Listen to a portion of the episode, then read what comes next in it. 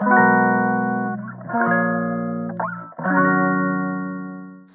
いマールのラジオマールです。今日は9月10日、えー、日曜日ですね。はい。ね暑いんだか寒いんだかよくわからない日が続いております。なんか朝晩はもうなんか寒いかも T シャツ寒いかもぐらいの感じ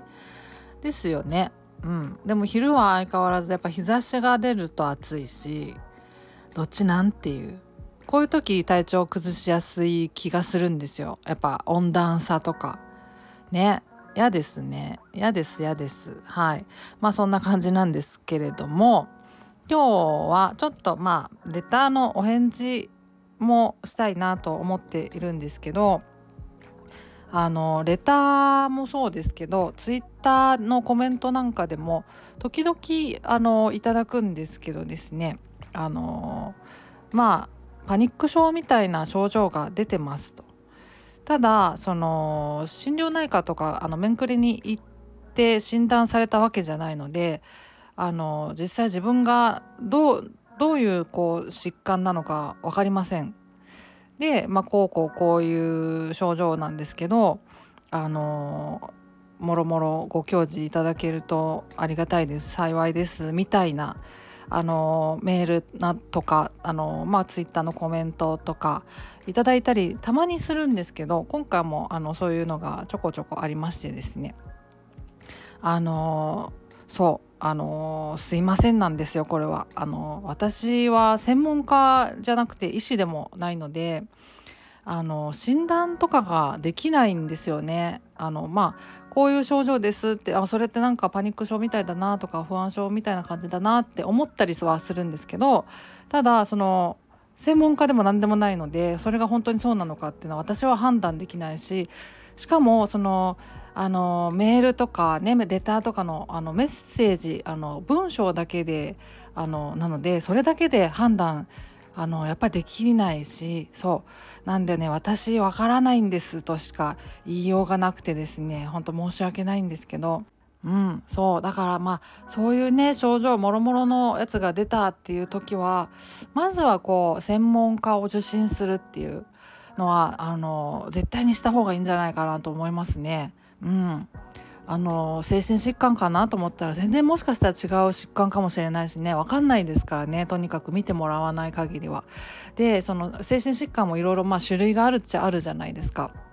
うん、でその種類によってあの多くの場合その認知行動療法あの適用されるっていうかあの有効だとは思うんですけどそのやり方とかがねあのちょっとほらそれぞれ変わってきたりとかもすると思うんですよね。そうそうそう。だから自分が何なのかってこの症状が何何の何なのかみたいなのはあのやっぱりこう専門家じゃないとわからないのでね。そう。あの見てもらうのが一番いいのかなと。私は残念ながらこの判断が診断ができないのでね。はい。だから申し訳ないんですけどそういうあのないろいろ教えられることとかアドバイスできることとかもなくて。そう申し訳ないなと思いますがよろしくお願いしますっていう感じですね。うん。専門家受診はされた方がいいですよ、本当に。まあ、さらに言うとあれですねその認知行動療法をやってみようかなっていう時にはそのかかりつけの先生にねやってみようかなと思ってますっていうことを一応言った方がいいかなと思いますしね、うん、なんかいろいろ多分あのまだそんな時期じゃないよとかあの専門家の見立てでいろいろあるかもしれないので、うん、やっぱね専門家の意見聞かないとねあの心配ですからねそう私の場合はそのそもそもその面くりの先生にあのなんか治す方法が知りたいですって聞いたんですよ。そうそうそしたらあの認知行動療法っていうのがあるよって言ってあのやり方の本があるよって言って本を教えてもらったんですねマニュアル本をね。そうだからあの専門家の先生があのまあややっていいよみたいなこれがいいよって勧めてくれたのでやったっていう感じなのであの専門家的にはお医者さん的にはあのやっていいって思ったんでしょうねきっとね。うん、やっちゃいけない時があるかどうかはそもそも分かんないんですけど、うん、まあでもその一応言った方がいいですよねかかりつけの先生にはね。うんそう。なんかでもねあのよく聞く話だとあのうん別にやったらどうですか？みたいな。うん別にみたいな 感じの反応されることが多いってよく聞きますけどね。うんあの勝手にすればみたいな感じで 言われましたみたいな声をよく聞くからうんうんあのまあまあそんな感じなのかもしれないですけどまあ一応ね言った方がいいかなとは思いますけどね。うん。そうそんな感じですね。うん。まあね私にそのあの認知行動療法を進めてくれたメンタルクリニックの先生もあの割とその何て言うかこう冷たい感じの先生だったんですよ。クールな感じの。なんかすごいぶっきらぼうな先生で話をあのうんうんみたいな感じで聞いてくれるわけでもなくあのこういう本あるよやってみればみたいな感じでその本のタイトル教えてくれたんですよね。マニュアル本のね。私がいつもおすすめしている認知行動療法の本なんですけどそうそうそれ教えてもらって。そうなんかノートの端っこだかその付箋だか合わせたんですけどなんか紙にねちょちょちょってこうタイトル書いて本のそれをビリビリって破って私に渡してくれたんですよ。そう。え？と思って、うん、私があの自分でやるんですか？みたいな思ってちょっとびっくりしたんですけどまあでも勧めてくれたしそういう本があるならまあ買って読んでみるかみたいな感じで自分で家帰ってアマゾンでポチッとねしてねあの買ったんですけどまあそれがもうまあ私を完全に救ってくれたわけで。私はその薬物療法をねしなかったのでね本当に認知行動療法だけで治ったっちゃ治ったんですよそうだからねすごい冷たい先生だったけどあの私にとってはもうめちゃくちゃ救世主なんでもう感謝しかないんですけど。うん、でもねあのほら Google マップとかで口コミとか載ってたりするじゃないですか。もうその口コミとかはねそこのあのクリニックすっごいボロボロに書かれてるんですよ。ケチョンケチョンに書かれてるんですけど評判はかなり悪いんですけど。そう。まあ私はねたまたま家の近所だったから行った感じなんですけどそうでもねもう評判は悪いんだけど私にとってはもうなんか神だからそうもう本当救世主みたいなあの存在だからね。そう教えてくれたから認知行動療法。まああの本当によく聞くんですけどなかなかね先生から認知行動療法をやってみたらみたいな話を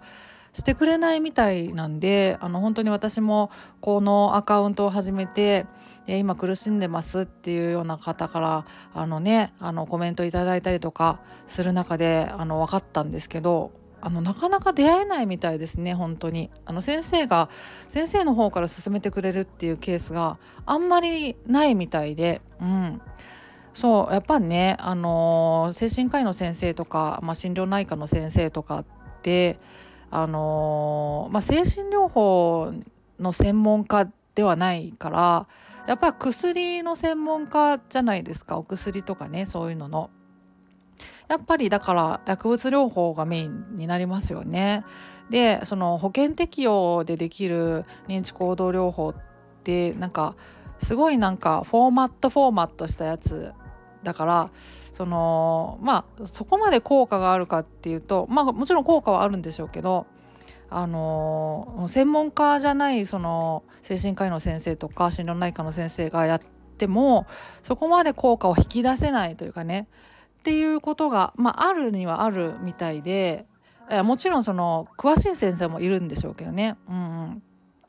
だからそのなかなかおすすめしてくれない先生自体もその認知行動療法とか精神療法の効果に対してあんまり信頼してなくてで進めてくれないみたいなところもなくはないみたいですけどそのそういう話も聞いたりするんですけどそうだからやっぱり精神療法とかにね精通してるのはやっぱ心理師さんだからでその心理師さんがいろいろこうやっぱりこうねその精神療法もいろいろあるわけでツールがねそれをまあ駆使して認知行動療法の精度を上げるというかその効果を上げるっていうことをまあせられると思うんでうん、だからその本当に精神療法の専門家の心理師さんが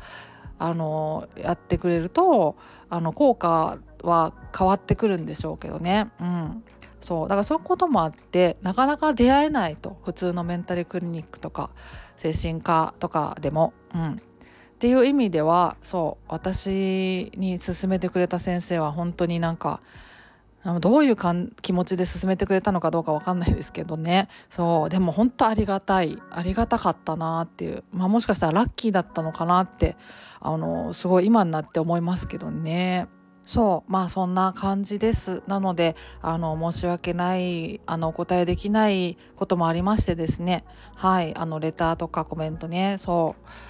そんな感じ。私があの経験したあのパニック症不安症の認知行動療法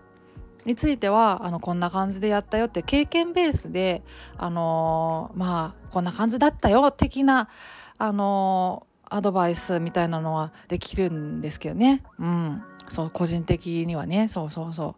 うできるんですけどあなたはこういう疾患ですっていう診断はさすがにできないのであのぜひぜひ精神科なりメンタルクリニックなりで受診されるのをお勧めしたいですね。はいあのやっぱ分かる分かったら分かったでね自分がそういう疾患なんだっていうのが分かったらそれだけでちょっとなんか気が楽になる。まあそこまで気が楽になることもないとは思いますけどちょっとねなんか肩の荷が下りるみたいなところもなくはないかなとも思うし。うん。まあそんな感じです。はい。そんなところで今日は終わりにしようかなと思います。ではまた次回お会いしましょう。ではでは。